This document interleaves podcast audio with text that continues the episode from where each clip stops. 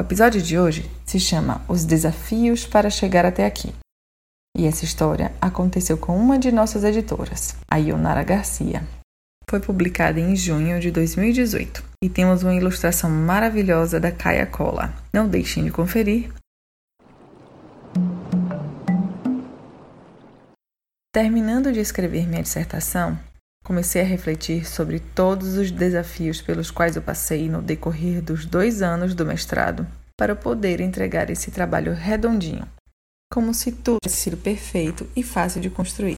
É uma mistura de sentimentos, pois ao passo que fiquei feliz por ter conseguido concluir mais uma etapa, percebi que esse documento não contava nenhum terço de todas as desventuras que ocorreram.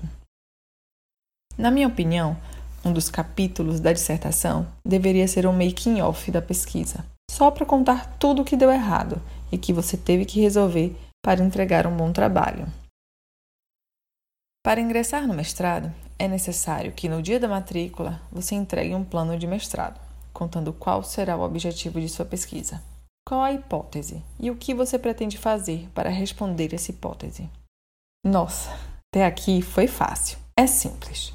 Basta você seguir o método descrito, que daí os resultados serão tratados. Você discute com base em muita bibliografia estudada sobre o assunto e pronto. Em dois anos é tranquilo terminar isso. Quem dera. Pelo menos no meu caso não foi assim. Então, vou contar um pouquinho para vocês das desventuras que ocorreram durante o meu mestrado. Meu trabalho de mestrado consistia basicamente em um estudo comportamental de determinados organismos do plâncton marinho por meio de filmagens em um sistema óptico tridimensional. Para construir esse sistema, eu e mais uma equipe de alunos da pós que também usariam esse sistema nos reunimos.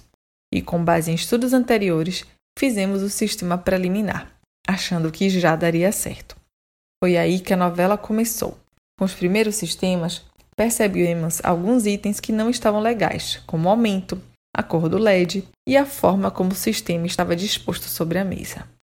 Então, desmontamos o sistema e montamos outro sistema com as alterações necessárias. Essa última frase pode ser repetida mais três vezes, pois a cada nova montagem notávamos defeitos e tínhamos que repensar uma nova configuração do sistema até que depois de muitos arranjos e rearranjos, e com a ajuda de pesquisadores e especialistas nesta parte ótica, conseguimos chegar no sistema definitivo. Nossa, até aqui já se foram alguns meses. Enfim, consegui fazer meus primeiros experimentos. Agora sim, é gerar os resultados e partir para o abraço. Infelizmente, não. Nessa etapa do trabalho, eu precisaria filmar as trajetórias que o meu organismo-alvo realizava na coluna de água. O software que tínhamos para que as duas câmeras filmassem ao mesmo tempo travava após 20 segundos de filmagem, o que não era muito representativo para mim. Achamos que era a memória do computador, mas mesmo trocando para um computador mais turbinado, o software apresentava o mesmo defeito. E agora? Para nossa sorte, nosso laboratório conta com um aluno da ciência da computação que desempenha um trabalho formidável.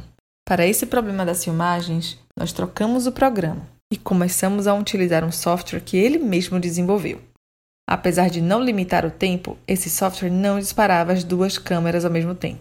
Então tivemos que utilizar dois computadores. Mas isso era passível de falha humana, pois mesmo que eu tentasse, eu não conseguia clicar com o mouse ao mesmo tempo nos dois computadores. A solução que encontramos foi utilizar dois microcontroladores que eram disparados por um potenciômetro e então as duas câmeras começavam a gravar ao mesmo tempo. Em meio a todos os testes que íamos fazendo, o programa ia sendo modificado de acordo com as nossas demandas. Mais um problema resolvido. Agora sim, é partir para os experimentos. Mas o desafio de trabalhar com organismos vivos é que você depende que o mesmo esteja presente no ponto de coleta.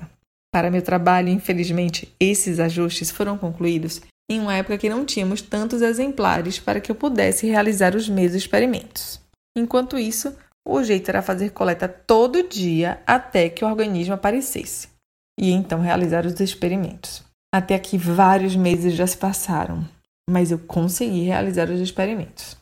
Após as filmagens, os vídeos eram tratados por meio de um programa que nos dava como resultado final a trajetória realizada pelo organismo, além das coordenadas e dados numéricos relevantes para o estudo. Mas como esse texto é para relatar as desventuras que aconteceram, você já pode imaginar que alguma coisa aqui também deu errado. Pois bem, o programa que me forneceria as trajetórias do organismo não comportava vídeos tão longos quanto os nossos. Então, mais uma vez, fomos atrás de nosso amigo Luiz e ele desenvolveu um software que nos daria a trajetória dos organismos, independente do tamanho do vídeo. Talvez aqui você esteja achando que é fácil desenvolver um programa, mas não é. Ele desenvolve para o objetivo que precisamos, nós testamos, verificamos o que precisa implementar, o que tem que mudar e por aí vai, até chegarmos no ponto que precisamos e que talvez para outro trabalho ainda esteja sujeito a alterações. Enfim, mais um problema resolvido. Agora sim, tratar os dados e analisar os resultados. Não que esta etapa seja fácil, mas olha quanta coisa foi feita além do que estava escrito no plano de mestrado inicial. Isso porque eu contei resumidamente. Eu não esperava me deparar com tantos desafios. Sabia que não seria trivial, mas também não esperava que nesse período eu tivesse que resolver tanta coisa. Para o mestrado, eu precisei ser muito mais que uma bióloga. Eu aprendi a soldar, a fazer ligações elétricas, a entender de física, ser técnica de computador, entender um pouquinho de programação e tudo o que foi necessário para que meu trabalho saísse. Além de tudo o que vai acontecendo, todos os obstáculos da pesquisa, você ainda tem que lidar com sua vida pessoal. E essa parte também é complicada. Muitas vezes, por problemas pessoais, eu me sentia empacada diante de um monte de coisas para fazer.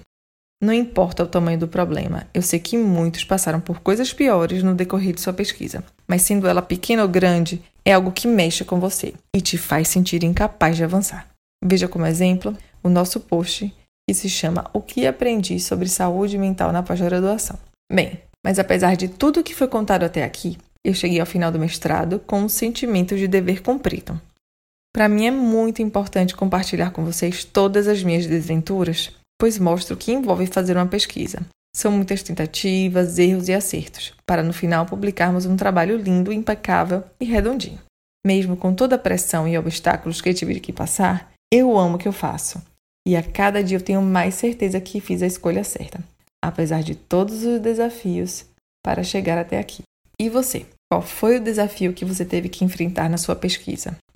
Espero que vocês tenham gostado e continuem nos ouvindo. Na descrição do episódio tem os links para as postagens originais, tem os links das nossas redes sociais e também das autoras. Nós adoraríamos ouvir sua opinião sobre o episódio de hoje. Então, façam comentários, críticas e sugestões nas nossas redes. Um forte abraço e até a próxima!